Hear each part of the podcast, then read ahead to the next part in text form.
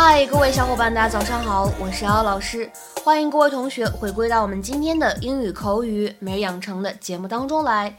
今天的话呢，我们来学习这样一段话。No, no, she's doing this to get back at me because I didn't let her stay with us. No, no, she's doing this to get back at me because I didn't let her stay with us. 不不，她这是为了报复我，就因为我不想让她和我们住在一起。No, no, she's doing this to get back at me because I didn't let her stay with us.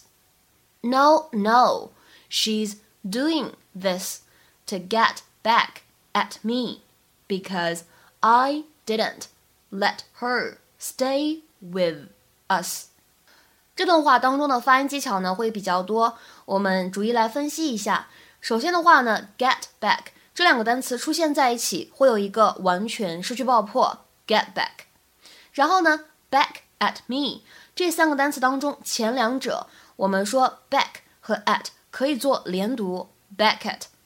然后呢，at 和 me 出现在一起，有一个不完全失去爆破，at me，at me。所以呢，get back。at me 这四个单词出现在一起的时候，应该怎么读呢？可以读成 get back at me，get back at me，get back at me。再来往后面看，didn't let her 这三个单词出现在一起，前两者当中呢有一个不完全失去爆破，而后两者呢有一个击穿。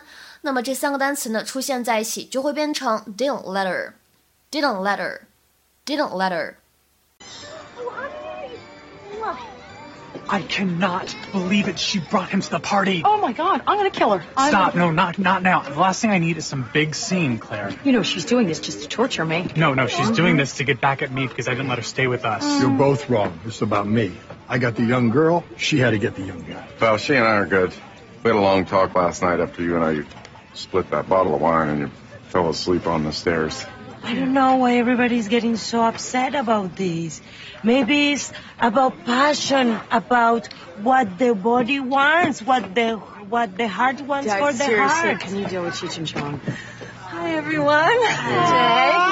Buenos días, Ah, Gloria, come on. Hi, Mom. Hi. Mitchell. Mwah. Thank you for coming. Oh, you remember Robbie? Yes, I do. Yes. Hi. Oh, that's Lily. Oh, I guess you're trying to keep the outfit I sent her clean. 今天节目当中呢，我们重点来学习这样一个动词短语，叫做 get back at somebody。它呢在口语当中使用， 指的是因为别人做了什么什么事情让你不开心，你就要报复，这个报复的意思。在口语当中呢，你也可以说 get somebody back，是一样的含义。If you get back at someone or get them back, you do something unpleasant to them in order to have revenge for something unpleasant that they did to you. 下面呢，我们来看一些例子。Number one, watch out for Peter. He's sure to get back at you. 小心留意 Peter，他肯定会报复你的。Watch out for Peter. He's sure to get back at you. Number two, she finally saw a chance to get back at him. 她终于找到一个可以报复他的机会了。She finally saw a chance to get back at him. 再比如说第三个例子，Number three. After spending the summer lifting weights, he was ready to get back at the kids who had bullied him in school. 花了一整个夏天举重健身，他已经准备好了以牙还牙，报复那些曾经在校园里欺负过他的人。After spending the summer lifting weights, he was ready to get back at the kids who had bullied him in school. 今天的话呢，请各位同学尝试翻译下面这样一个句子，并留言在文章的留言区。I thought I was being pretty funny by making those sarcastic remarks during the meeting, but the boss got back at me by doubling my workload that week. I thought I was being pretty funny by making those sarcastic remarks during the meeting, but the boss got back at me by doubling my workload that week. 这样一句话应该如何理解和翻译呢？期待各位同学的踊跃发言。我们今天节目呢就先讲到这里，拜拜。